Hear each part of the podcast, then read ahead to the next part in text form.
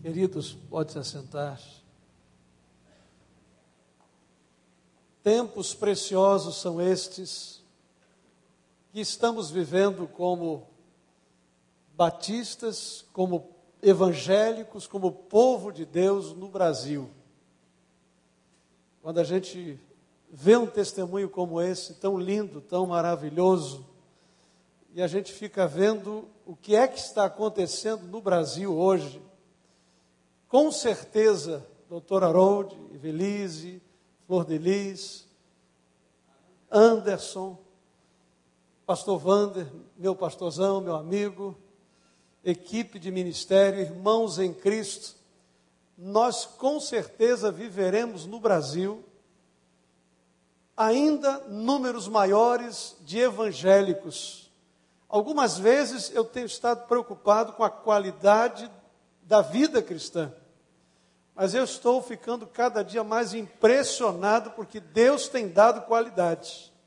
Porque isso que a gente viu neste filme agora. Isso significa comprometimento com Deus. Amém, irmãos? Eu recebi lá na igreja este fim de semana, passaram com a gente, fim de semana, o pastor Diego, o pessoal da Cristolândia, aqui do Rio de Janeiro. E ali estivemos recebendo 50 pessoas, dentre eles alguns que foram tirados das ruas já do Rio de Janeiro, outros lá de São Paulo e alguns que não foram moradores de rua, não são pessoas que se envolveram com as drogas, mas estão com seus corações e as suas vidas comprometidas com Deus e estarão espalhadas no Brasil, em Goiânia, no Recife, aqui mesmo no Rio de Janeiro, investindo suas vidas para tirar pessoas ou tirarem pessoas das cracolândias do Brasil inteiro. Isso é coisa de Deus, irmãos, não é verdade? Isso é coisa de Deus. E aí eu não combinei nada com Flor de Lis, nem sabia quem estaria cantando, e ela disse: Vou colher o que plantei, e vou viver o que sonhei. Sabe o que eu separei para esta noite? O tema que é muito difícil pregar numa outra igreja, a gente vive todo dia pregando na igreja da gente. E eu separei o tema Descobrindo o segredo de uma vida bem-sucedida. E olha o que diz a Bíblia em Filipenses 3, verso 17: Irmãos, sigam unidos o meu exemplo. Vamos dizer juntos esse verso, está lá diante da gente? Irmãos, sigam unidos o meu exemplo e observem os que vivem de acordo com o padrão que lhes apresentamos. Deus, nosso Pai, mais uma vez nos abençoe. Abençoe a palavra que vamos proferir, que ela seja a palavra do Senhor para todos nós, depois de tanta inspiração nesta noite. Ajuda-nos para que os nossos sonhos sejam vivos dentro de nós ou reavivados dentro de nós. E se não os tivermos, dá-nos os teus sonhos esta noite. Em nome de Jesus. Amém. Meus queridos, eu fico pensando nesse tema e ele me fala profundamente ao coração, porque a gente vê na Bíblia que Alguns começaram as suas carreiras como pessoas e como líderes, e eles pararam no meio do caminho nessa caminhada e foram um fracasso, não conseguiram cumprir bem aquilo que deviam cumprir. Por outro lado, a gente vê na Bíblia alguns que começaram razoavelmente bem e até tiveram algumas lutas e dificuldades, alguns pecados na sua caminhada, mas foram tremendamente bem-sucedidos e eu poderia dizer que um desses exemplos é o próprio Davi, e a Bíblia diz dele: tendo, pois, Davi servido ao propósito de Deus em sua geração, adormeceu, foi sepultado com seus antepassados e o seu corpo se decompôs.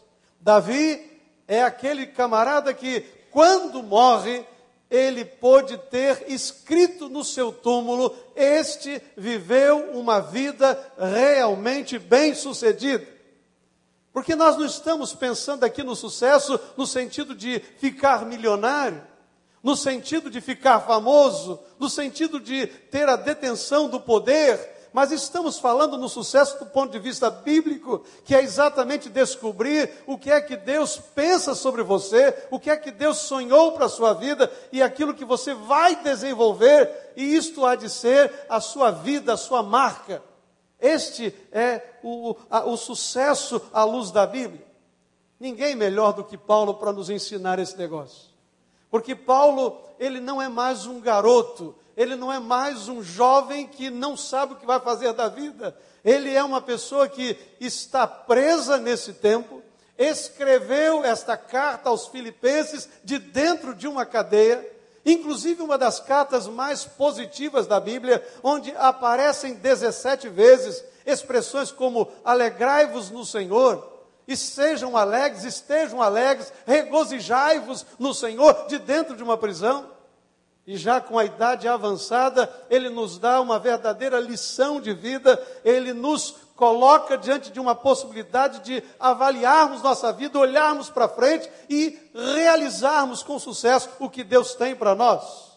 Talvez você diga, pastor, o nosso modelo de sucesso é Jesus Cristo. Eu diria, com certeza, o modelo perfeito, o modelo sem qualquer comparação, mas humanamente, Ninguém foi tão bem sucedido na Bíblia como fora o apóstolo Paulo, o maior missionário do Novo Testamento, o homem que escreveu a maior parte de todos os textos do Novo Testamento, alguém de muita respeitabilidade, de muita cultura, alguém que realmente realizou bem o seu ministério.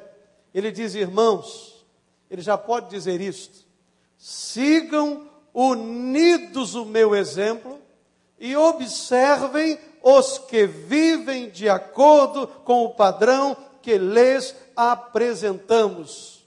Paulo diz: olha, existe um padrão, existe um jeito, um modelo que eu quero compartilhar com vocês nos versículos que eh, vão estar relacionados a este 17, que a gente compreende claramente qual é o padrão que ele quer que a gente segue, que a gente siga. Vamos então ver em que consiste esse padrão, este segredo, este caminho para se viver bem, para ser bem sucedido, para se cumprir o que Deus tem para nós como projeto, como sonho? Primeira coisa que eu compartilho com você, como parte deste conselho, deste segredo de Paulo, é a capacidade de avaliação. Ele coloca claramente avaliação.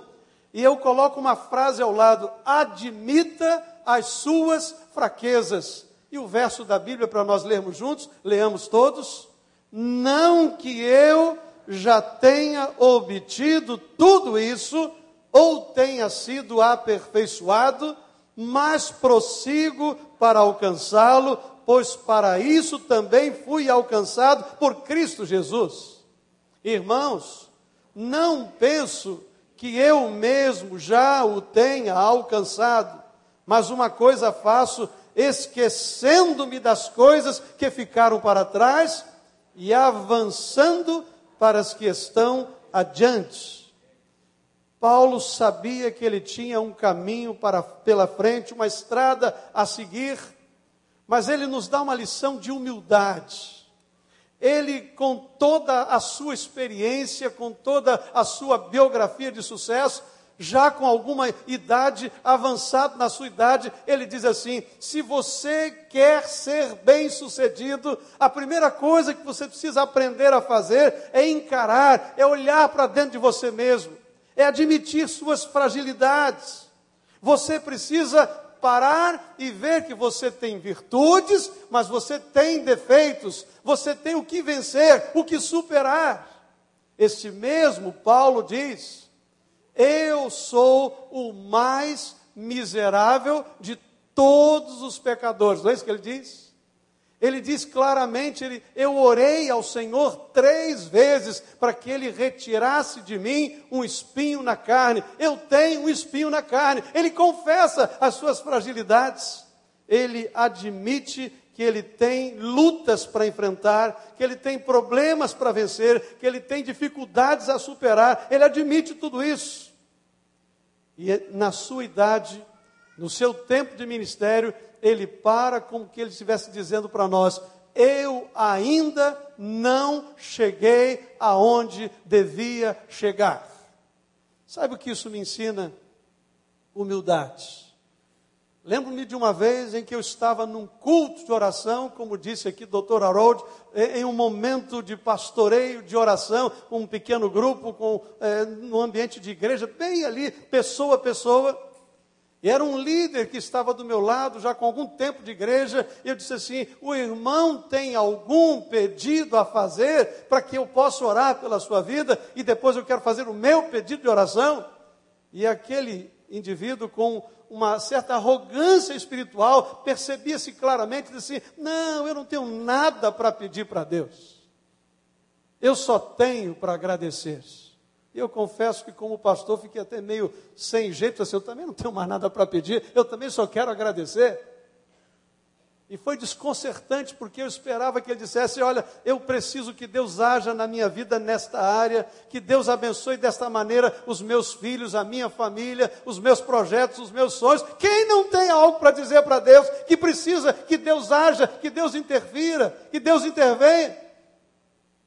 A humildade é, segundo Paulo, o primeiro passo que a gente precisa dar numa autoavaliação numa leitura, no inventário da vida da gente, para que a gente possa consertar, para que a gente possa avançar, para que os planos de Deus se realizem na nossa vida. Eu não digo que já alcancei. Eu tenho aprendido. Quanto mais eu cresço como crente, quanto mais eu me aproximo de Deus, mais eu olho para mim mesmo e admito que eu tenho coisas para corrigir, que eu tenho falhas para consertar, que eu tenho é, realidades que precisam ser superadas na minha própria vida. Foi assim que aconteceu com Isaías. Ele, diante da glória de Deus, o que, que ele diz? Ai de mim, que sou um homem de lábios impuros. Eu habito no meio de um povo de impuros lábios. E a Bíblia diz que diante da sua fragilidade, da sua confissão honesta, ele é tocado e ele então é perdoado, é limpo, e aí ele pode colocar-se à disposição de Deus para realizar o projeto de Deus que Deus tinha para ele. Deus lhe pergunta, já sabendo da sua resposta: A quem enviarei? Quem há de ir por mim? E sabe qual é a resposta? Ele diz: O que, que ele diz? Digamos juntos: Eis-me aqui, envia-me a mim. Digamos juntos: Eis-me aqui, envia-me a mim.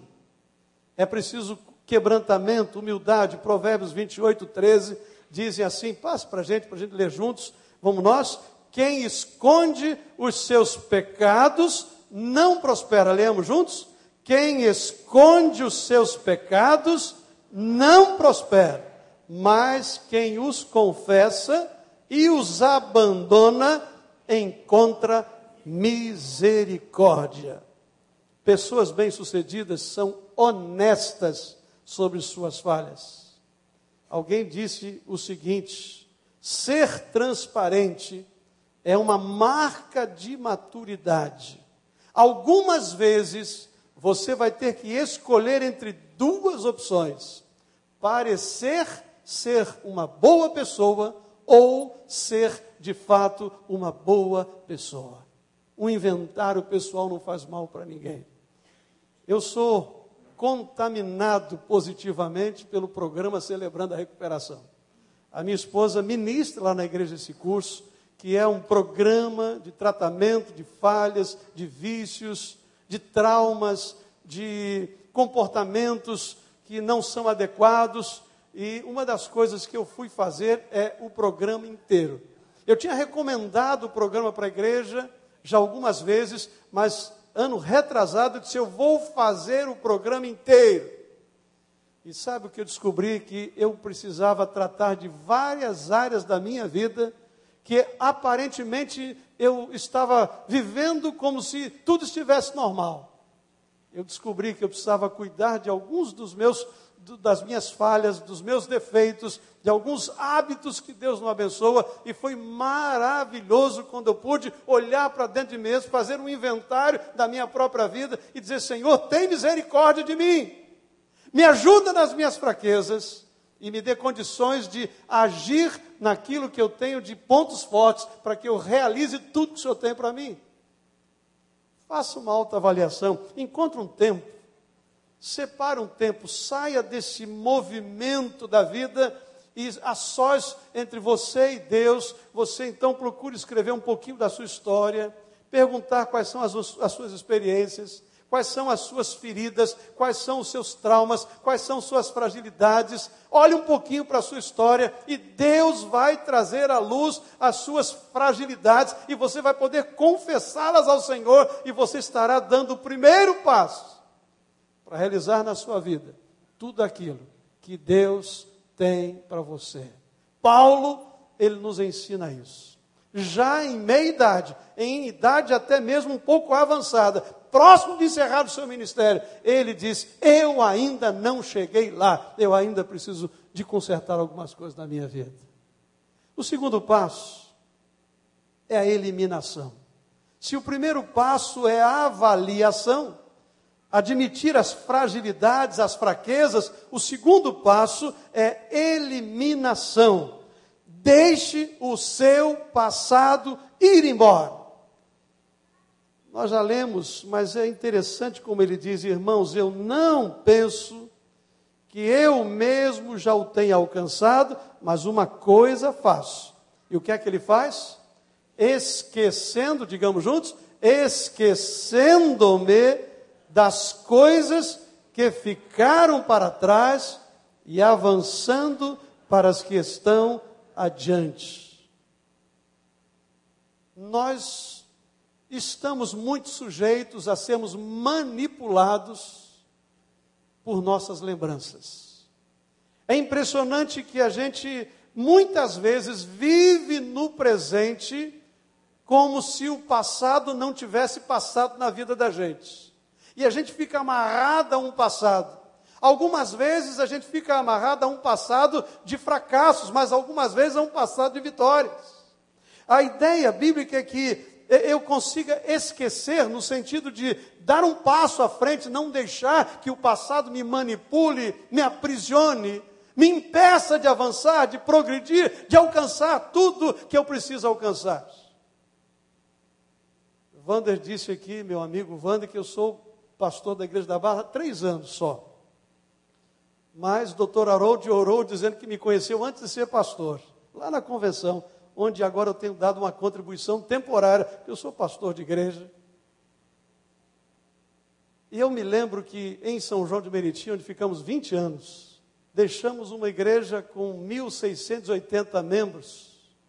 E a ideia de um pastorado, quando se alcança os seus 20 anos de pastorado, Wander, é de a gente ficar olhando para trás e dizer assim: quantos eu já batizei? Quantas pessoas eu já treinei? quantos pastores já ordenei, enfim, quantos líderes já passaram pela minha vida, e a gente começa a ficar alimentando o presente com as experiências do passado e vivendo até mesmo as alegrias daquele passado, mas isso é também paralisante. Um dos versos que eu tenho estado impressionado com ele, não, eu não achava que pudesse ter um verso assim na Bíblia, mas eu o encontrei e ele tem me desafiado muito está em Isaías 43, 18. Você já conhece esse verso? Ele está aí na frente da gente. Vamos dizer juntos? Esqueçam o que se foi, não vivam no passado. Você já tinha lido esse verso na Bíblia alguma vez? Desse jeito? Esqueçam-se, esqueçam o que se foi, não vivam do passado. Claro que o passado ensina, ele deve ser para nós realmente um professor maravilhoso, deve nos levar a avaliar o que deu certo, o que deu errado, mas ele não pode ser manipulador, ele não pode ser impeditivo de nós avançarmos na vida. Então, gravem bem duas coisas que nós devemos esquecer. Primeiro, devemos esquecer os nossos fracassos. Nós erramos, sim. Algumas vezes tomamos decisões que foram uma tragédia na vida. Fizemos um projeto que não deu certo. Tomamos decisões em áreas de relacionamentos que foram fracassos. Nós erramos, nós não temos que ficar vivendo no passado, temos que resolver isso, deixar esse passado ir embora, perdoar-nos, perdoar os outros, liberar o perdão. mas também devemos esquecer os nossos sucessos.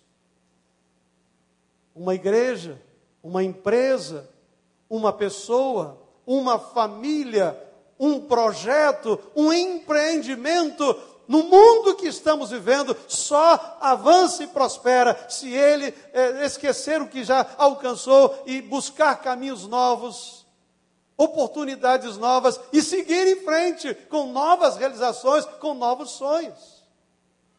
Esqueçam o que se foi, não vivam no passado. A grande pergunta que você deve fazer é: que lembranças eu preciso deixar ir embora? A gente, como pastor, precisa fazer isso quantas vezes?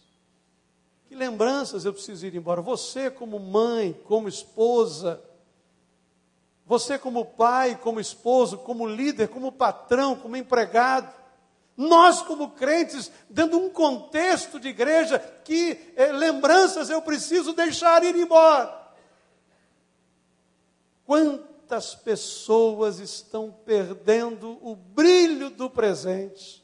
As alegrias do presente, as bênçãos do presente, porque estão amarradas com as experiências amargas que tiveram no passado. E aí generalizamos. Isso nunca vai dar certo. Como nós ouvimos, né? você é um fracassado. Você é, já sabe que com você as coisas não funcionam. Mas isso não é verdade. A Bíblia está dizendo para nós que o meu Deus, o seu Deus, é o Deus das novas oportunidades. É o Deus do novo, da segunda chance. É o Deus que faz as coisas novas acontecerem todos os dias. E a Bíblia diz que as misericórdias do Senhor se renovam a cada manhã. Até as misericórdias de Deus, elas não são requentadas para nós. Elas são novas são especiais, são muito ricas. Então esqueçam os seus fracassos e esqueçam o sucesso. Esse é o segundo passo. A primeira, a avaliação. Segundo, eliminação. Qual é o terceiro? Concentração. Concentração é pôr o foco no futuro. Porque se a gente esquecer o passado, não lembrar de mais nada, isso é amnésia, né? Você vai ficar com a sua cabeça oca, você vai ficar sem ter nada para pensar, você vai ficar sem ter nada o que fazer. Não é a amnésia que está se propondo.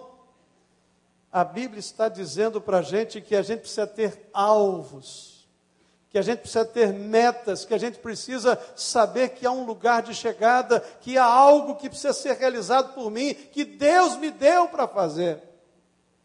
Meus irmãos, eu creio, eu não sei se você crê, mas eu creio eu creio que Deus tem planos e propósitos específicos para cada pessoa que é sua filha e é seu filho. Na verdade, Ele tem para todos, e aqueles que tornam-se seus filhos passam a entender isso. Você crê assim também? Levante o seu braço. Eu creio. Deus tem um plano e um propósito para cada um de nós. Nós não somos salvos e ficamos aqui por acaso. Deus não nos deixa aqui já sendo filhos dele, simplesmente porque ele é, está com morosidade de nos transferir para o céu. É porque aqui temos algo para fazer, é que temos uma missão para cumprir. Como temos aprendido, temos uma missão lá no mundo e temos um ministério na igreja, temos algo para fazer.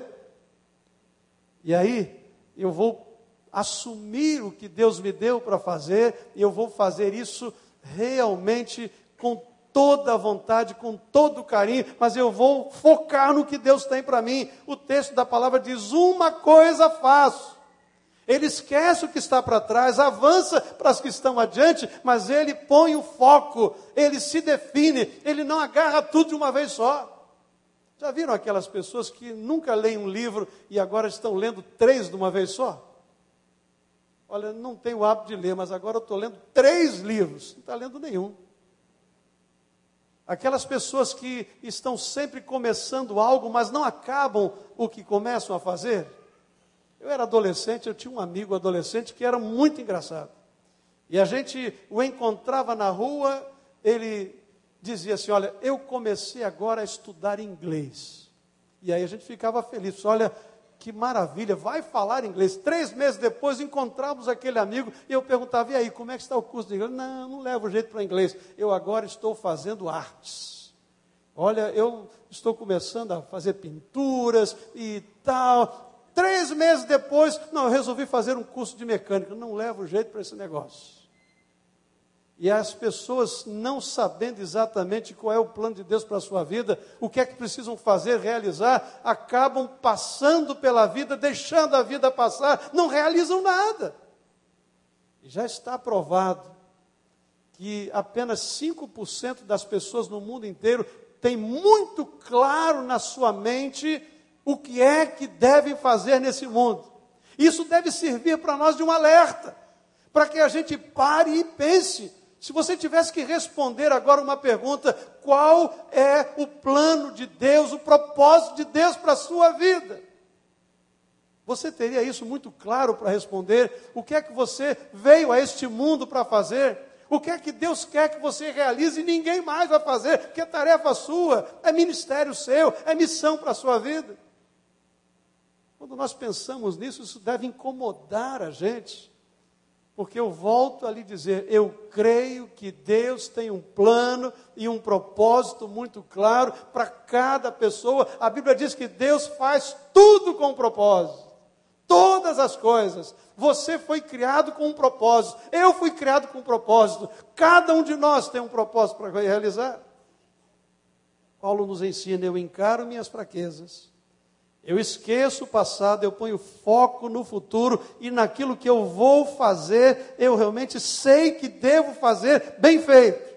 1 Coríntios 9, 24, está diante da gente, vamos ler juntos?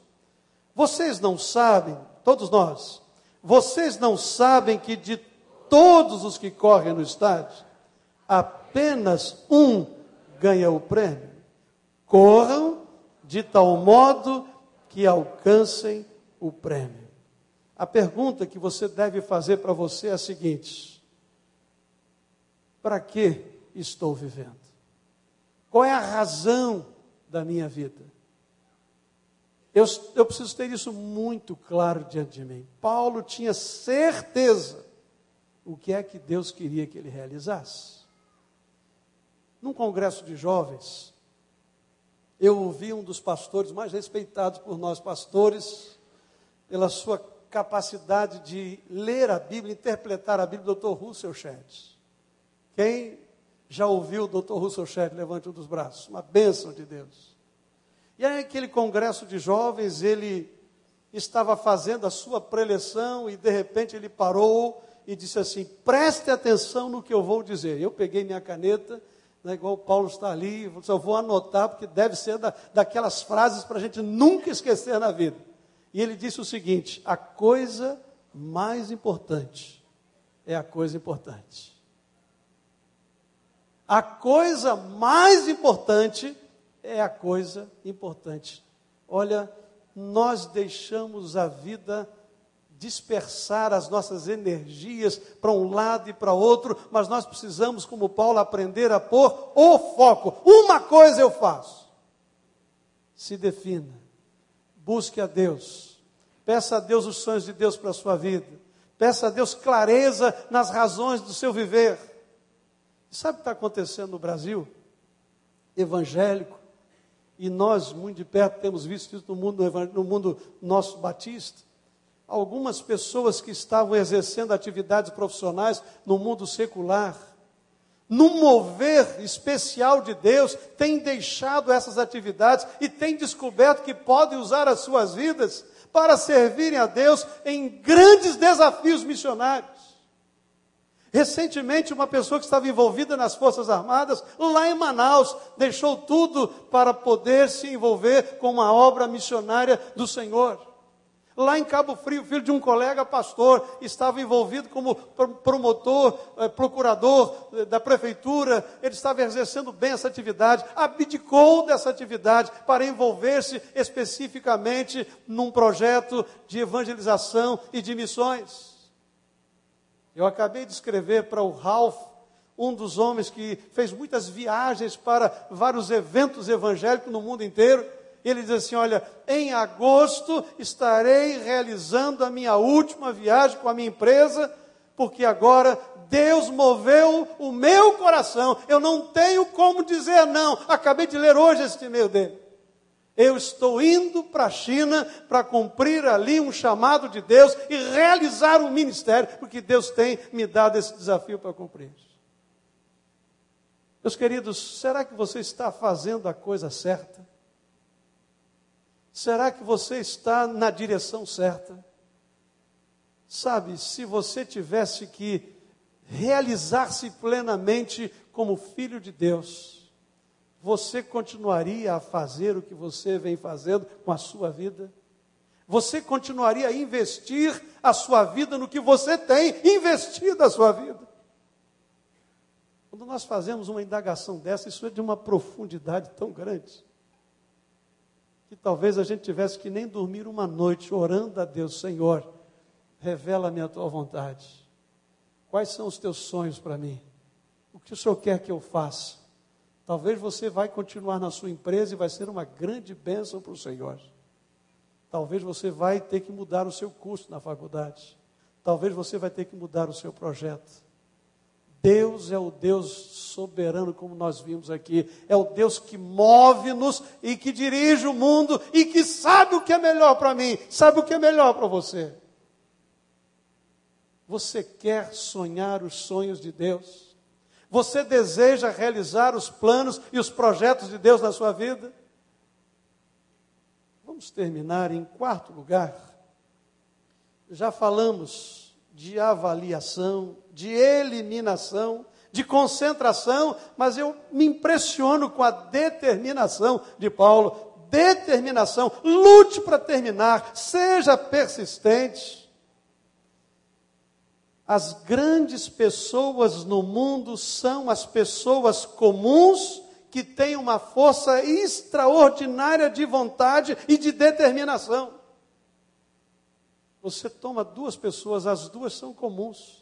Os QIs são os, os mesmos ou muito próximos. Mas o que é que faz de uma pessoa uma pessoa vitoriosa e a outra pessoa uma pessoa que fracassa? É que uma tem mais persistência, mais determinação, mais vontade, mais garra, acredita no que está fazendo, tem paixão pelo que está fazendo. E, meus irmãos, Paulo é daqueles que não desiste. Paulo não é brasileiro, mas ele não desiste nunca.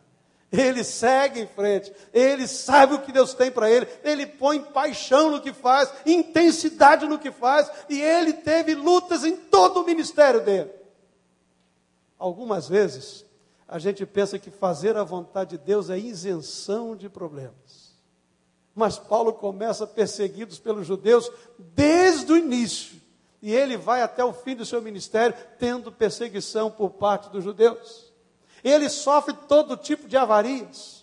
Ele tem lutas e dificuldades na sua caminhada, mas ele segue. E olha o que está aí diante de nós: a palavra de Atos 20, 24. O foco, a intensidade, a paixão. Vamos ler juntos, porque é impressionante a sua declaração de missão de vida. Vamos juntos? Todavia, não me importo nem considero a minha vida de valor algum para mim mesmo, se tão somente puder terminar a corrida e completar o ministério que o Senhor Jesus me confiou de testemunhar do Evangelho da graça de Deus. Paulo diz: ninguém vai me deter. Eu não vou parar. Não tem um louvor que diz: nada pode me deter? Eu não vou parar, eu vou seguir em frente, eu vou seguir para o alvo, eu vou alcançar o que Deus tem para mim. E aí, quando Paulo escreve o último texto dele, que é a segunda carta a Timóteo, ele então diz exatamente o que é que Deus realizou na sua vida. Olha que coisa linda, digamos juntos. Combati o bom combate, acabei a carreira e guardei a fé. Eu realizei tudo aquilo que o meu pai sonhou para mim, me deu como tarefa para eu cumprir. Eu não passei pela vida, eu vivi a vida intensamente. Amém, irmãos? Só que ele aí nos versos 15 e 16, ele diz: Olha, eu vou resumir para vocês algumas coisas para vocês seguirem em frente, sem desencorajamento. O que, que ele diz? Todos nós, presta atenção, todos nós que alcançamos a maturidade, devemos ver as coisas dessa forma. E se em algum aspecto vocês pensam de modo diferente, isso também Deus lhes esclarecerá. Tão somente vivamos de acordo com o que já alcançamos. Eu separei três pequenas recomendações dele para que a gente realize o nosso ministério. Primeira delas, seja maduro. É o que nós já acabamos de ver. Encare suas fraquezas, esqueça o passado, foque no futuro, lute para terminar, não seja complacente. Isso é ser maduro. Porque ele está dizendo: todos nós que já alcançamos a maturidade devemos ver as coisas dessa forma. Mas ele diz: seja ensinável. Seja ensinável. E se em algum aspecto, porque ele pode não ter sido claro, e pode ser que alguma coisa na sua mente, no seu coração, não combine com o que eu compartilhei, ele está dizendo: se em algum aspecto vocês pensam de modo diferente, isso também Deus lhes esclarecerá.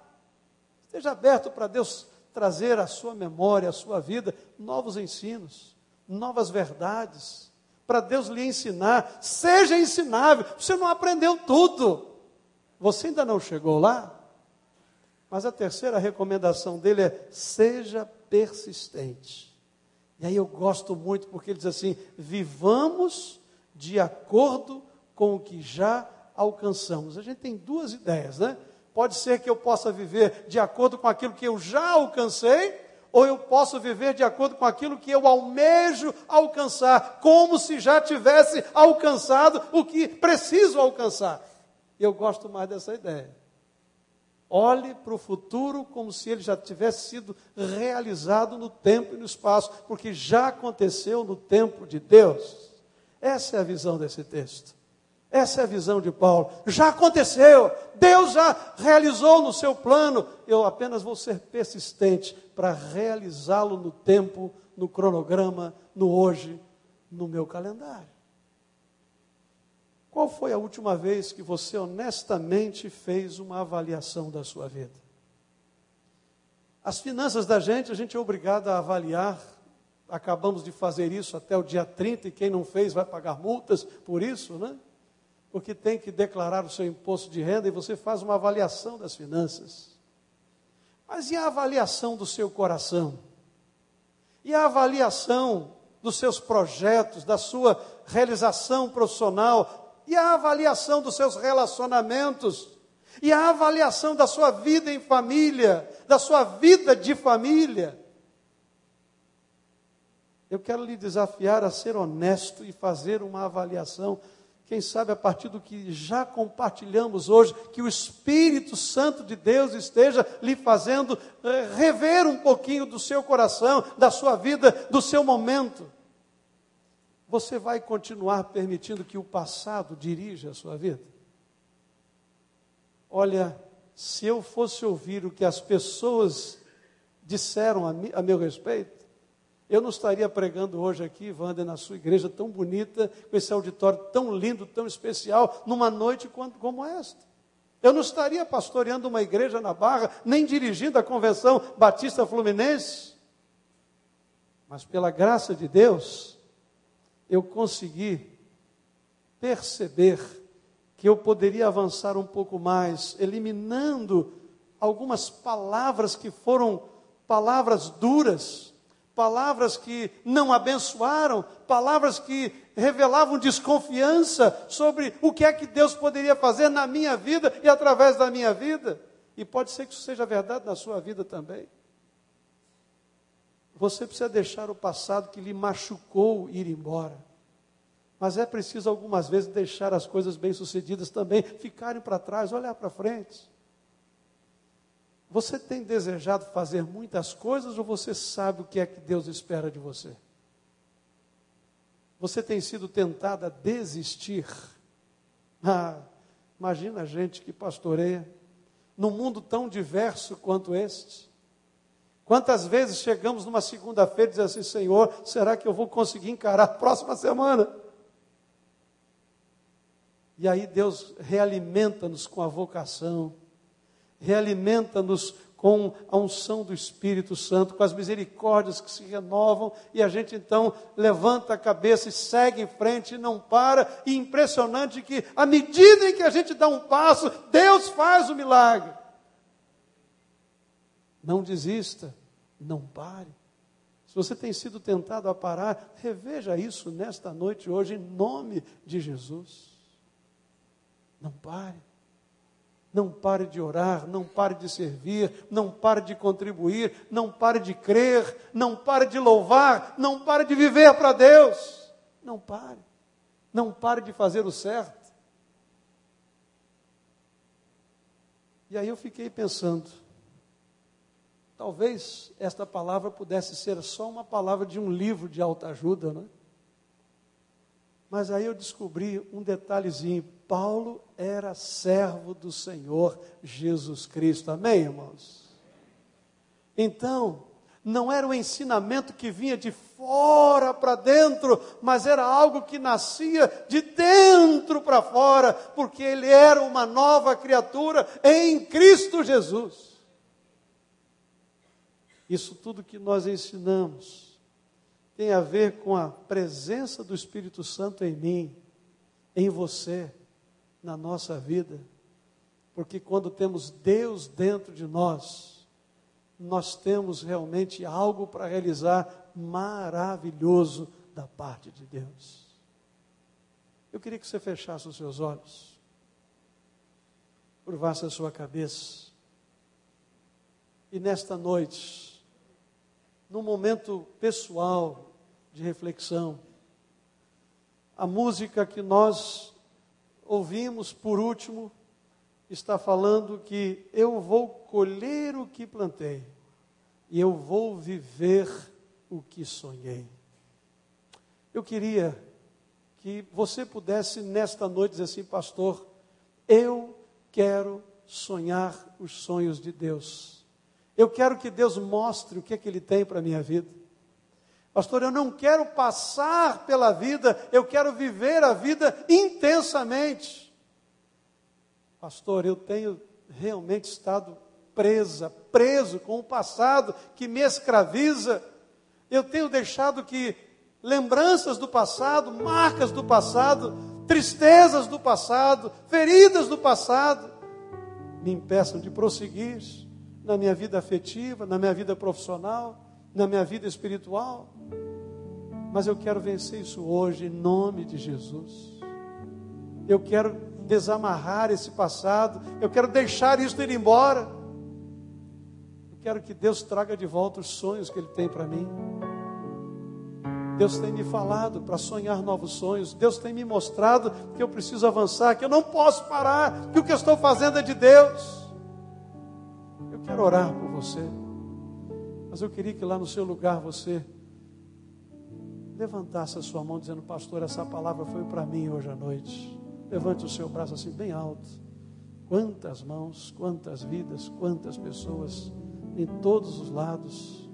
Glória a Deus, Deus abençoe, Deus abençoe, Deus abençoe lá atrás, aqui na frente, lá à minha direita, Deus abençoe. Vamos ficar em pé, vamos ficar em pé. Eu não tenho o hábito de convidar as pessoas para sempre estarem na frente da igreja. Mas quando eu venho numa outra igreja, eu acabo fazendo isso. Mas eu só queria que você viesse aqui para oração. Eu, na verdade, prefiro até que o pastor Wander venha aqui para orar, pastor desta igreja. Talvez além de levantar o seu braço, levantar a sua mão, você vai dizer assim, pastor, eu quero ir lá. Eu quero fazer desta noite um marco de Deus na minha vida.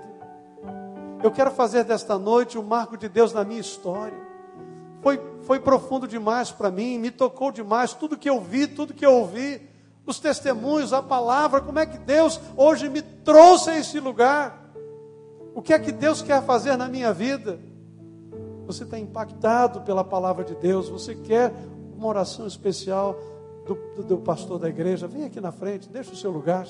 Pode vir sem qualquer constrangimento. Vai ser um prazer para nós, meu irmão, minha irmã, o senhor, a senhora, a família, o pai de família, o empresário. Pode vir aqui na frente, porque o meu Deus é o Deus que traz os sonhos de volta para as nossas vidas, é o Deus que renova em nós a esperança, é o Deus que nos faz realmente pessoas felizes e bem-sucedidas. Por isso que eu amo um dos versos da Bíblia que diz: Eu vim para que tenham vida e a tenham plenamente. Vamos dizer juntos? Eu vim para que tenham vida e a tenham plenamente. Isto é, vida com significado. Ter razão para viver, razão para estar nesse mundo, razão para realizar o projeto que eu vou realizar. Esse é o Deus que faz isso acontecer. Glória a Deus, glória a Deus. Eu vou colher o que plantei, eu vou viver o que sonhei. Venha. Põe os seus sonhos de família, os seus sonhos profissionais, seus sonhos espirituais.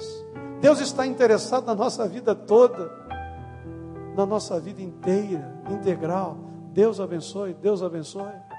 Quem sabe aqui haja pessoas afastadas de uma igreja evangélica, afastadas de Deus, ou que não entregou-se a Jesus. Isso não pode ser uma coisa humana, tem que ser uma coisa divina. Eu preciso estar em comunhão com Deus. Então venha também para que a igreja esteja orando por você. E se já estiver aqui, coloque-se diante de Deus. Deus abençoe, vem para cá. É a volta para Deus, é o recompromisso com Deus, é a entrega de vida para Deus. Pastor Wanda, vem aqui para o senhor orar. Eu vou me ajoelhar aqui, se alguém quiser fazê-lo, poderá fazer também.